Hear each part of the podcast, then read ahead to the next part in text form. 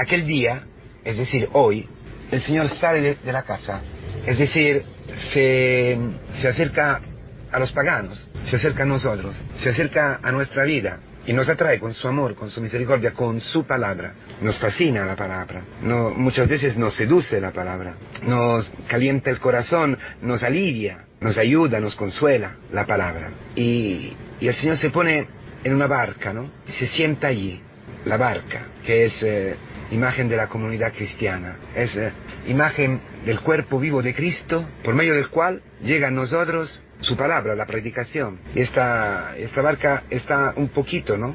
Aquí no se ve, pero en otros lugares, ¿no? La barca está propiamente quizás uno o dos metros afuera de, de, la orilla, ¿no? Alejada de la orilla. Y eso también eh, tiene sentido siempre, porque la barca siempre está arriba del mar. La barca de la iglesia es creíble. Podemos nosotros poner nuestro oído a la escucha de la palabra que nos viene, de la predicación que nos viene de la iglesia, porque la iglesia va más allá de la muerte.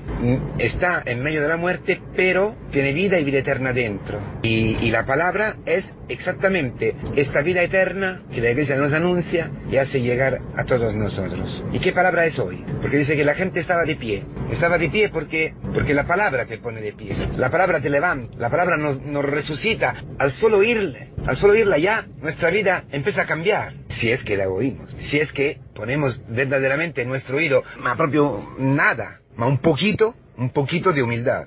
Entonces hoy la palabra llega a nuestro corazón, llega a nuestra vida, llega a nuestra situación y nos, y, y nos, ilumina. Es una palabra de vida, es una palabra que anuncia el amor infinito de nuestro Señor Jesucristo para todos nosotros.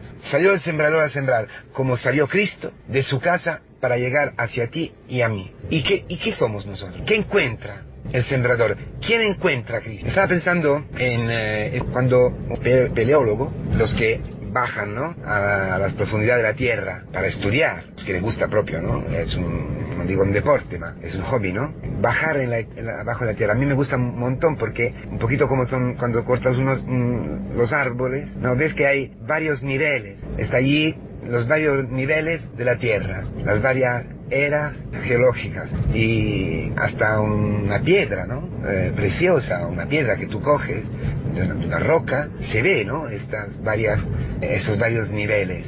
Es un poquito una imagen que describe la tierra que encuentra nuestro Señor Jesucristo saliendo de casa, saliendo de la intimidad del Padre, encarnándose. La palabra pronunciada por el Padre ha sido el Hijo enviado a todos nosotros y aterrizando, sembrando su misma palabra que es su vida, encuentra estos varios tipos de tierra o de superficie. Somos nosotros, hermano, que cae en, la, el camino, en la carretera, al borde del camino, el que cae en terreno pedregoso y es la semilla que cae en, medio de, de las zarzas. El Señor mismo ¿eh? Explicará bien eso. Hoy no quiero entrar en lo que significa, pero sí en los efectos, porque a cada terreno corresponde un efecto por la palabra. El, al, al, sembrar en el, al borde del camino no había tierra, era, era, camino, no penetró, no ha penetrado dentro, entonces vienen los pájaros y se lo comen. Nada, ¿eh? la palabra muchas veces ¿eh? llega en un punto de nuestra vida en un momento de nuestra vida, una situación de nuestra vida que es exactamente igual a este borde del camino y no, no la aceptamos, la escuchamos pero se queda allí, no ponemos el oído, nos falta humildad y llegan los pájaros. Pájaros a veces ¿eh? es imagen también de, de los paganos, es decir, viene el mundo pagano, viene la mentalidad pagana, viene un consejo de un amigo, viene, no sé, una, una tentación, una iluminación, que es una alumbración, claro, ¿eh? es, es, es, oscuridad del demonio y se lo come, y se come la palabra. Una parte de nosotros, una parte de nuestra historia, una parte también de nuestros días. Otra parte es ese terreno pedregoso, donde poquita a poquita hay un poquito de tierra, pero no es profunda. Muchas veces se puede ver, ¿no? Eso. Y, y nada, llega el sol, llega la fatiga, llega el cansancio, llega el sufrimiento que supone amar, que supone obedecer a la palabra, que supone dejar que la palabra penetre hasta el fondo y frente al miedo de morir, al miedo por el sufrimiento hacia el sufrimiento, se seca. Eso también es parte de nuestra vida, parte de nuestra historia, parte de nuestros días, nuestras semanas. Y luego también la zarza, la zarza, la, masa de gente, la cultura, la mentalidad dominante, la mentalidad pagana, las tentaciones, la zarza, que no tienen frutos y se y la ahogan otra parte en la tierra buena. ¿Cuál es esta tierra, tierra buena? Que como siempre es la misma palabra kalos en griego que quiere decir también bella, hermosa. ¿Cuál es? Es la parte más profunda, el origen. Hay era, era geológica, hay etapas en nuestra vida donde el pecado, de la mentira del demonio, eh, nos ha transformado en terreno pedregoso, pedregoso, en tierra llena de espinas, llena de zarzas, o en camino, en carretera.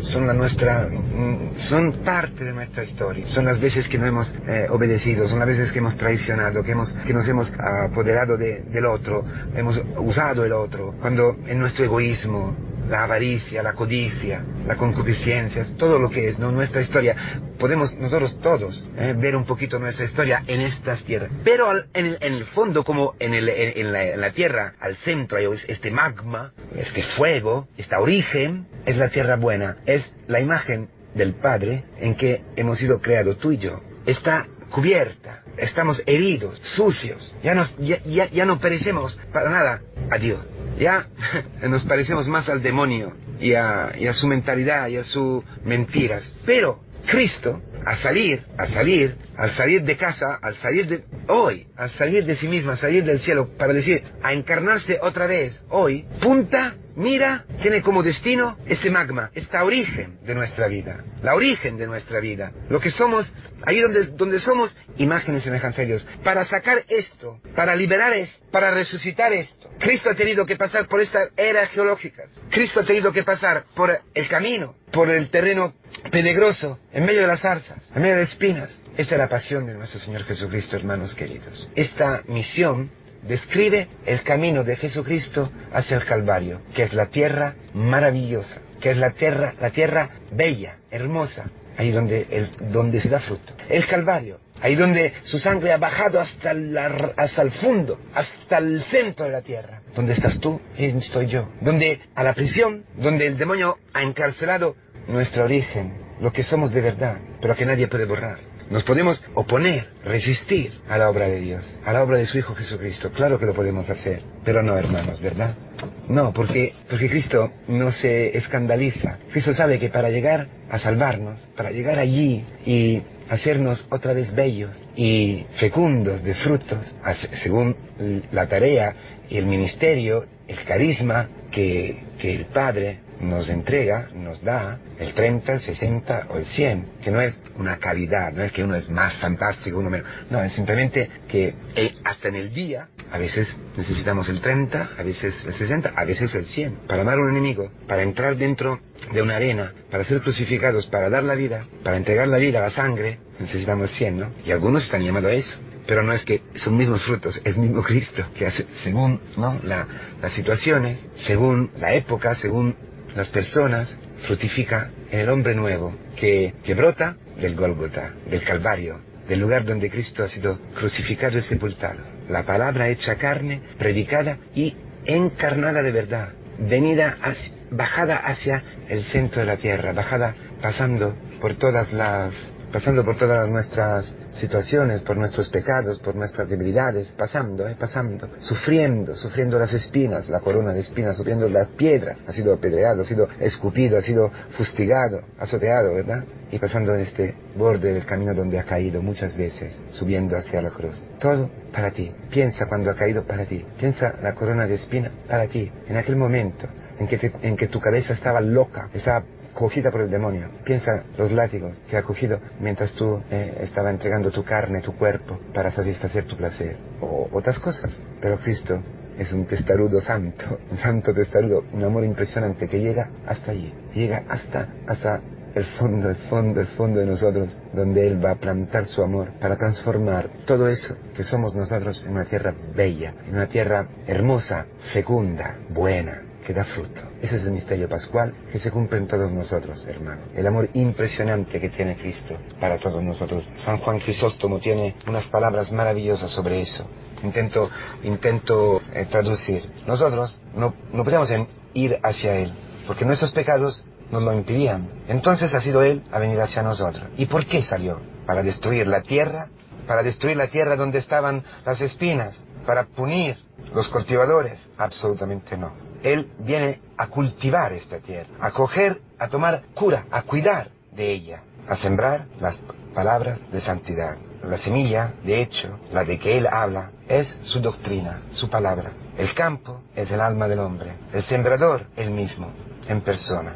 Es claro, viendo dónde Él ha sembrado, se podría reprocharle, decía San Juan Crisóstomo, porque tanta abundancia en lugares inútiles, pero cuando se trata de las cosas del alma, ya pasando de la imagen a la realidad, la piedra puede ser transformada en una tierra fértil. La calle puede no ser pisoteada por todos los que pasan y llegar a ser un campo fecundo. Las espinas pueden ser arraigadas, eh, sacadas y permitir a la semilla de crecer tranquilamente. Si esto no fuera posible, Cristo no hubiera sembrado su semilla, su palabra. Y si la transformación no se realiza, la culpa no es del sembrador, sino de quien no ha querido dejarse transformar. El sembrador ha hecho su trabajo. Si la semilla ha sido perdida, el autor de una cosa tan maravillosa no es el responsable. Pero hermanos, para que no, nos ocurra algo de, algo de parecido, hacemos que la palabra se imprima en nuestra memoria, con ardor y en profundidad.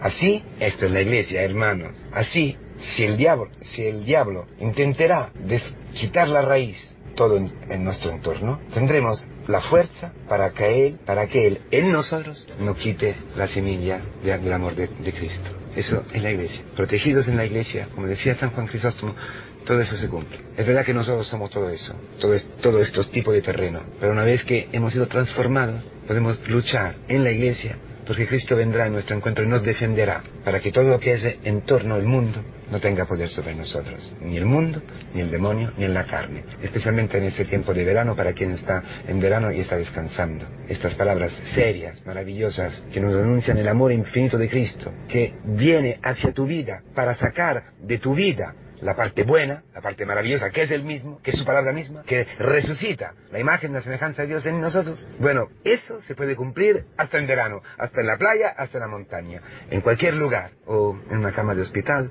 en la, en viejez, en la, en la enfermedad, en la soledad, en el fracaso. Porque Cristo, Cristo es la semilla maravillosa que cambia la vida a todos nosotros. Nada más que llegar la semilla en la tierra y esta tierra, cualquier tierra, se convierte en una tierra bella, bella, hermosa, maravillosa. Aún la, aún la tierra, también la tierra más horrorosa, más infecunda, llena de espinas que podemos ver, que es tu hijo, que tu, que tu matrimonio, que es tu vida misma. Nada más que venir aquí, venir Cristo. Y eso se convierte en la tierra más maravillosa de nuestra vida. Más maravillosa de Ánimo. Feliz día.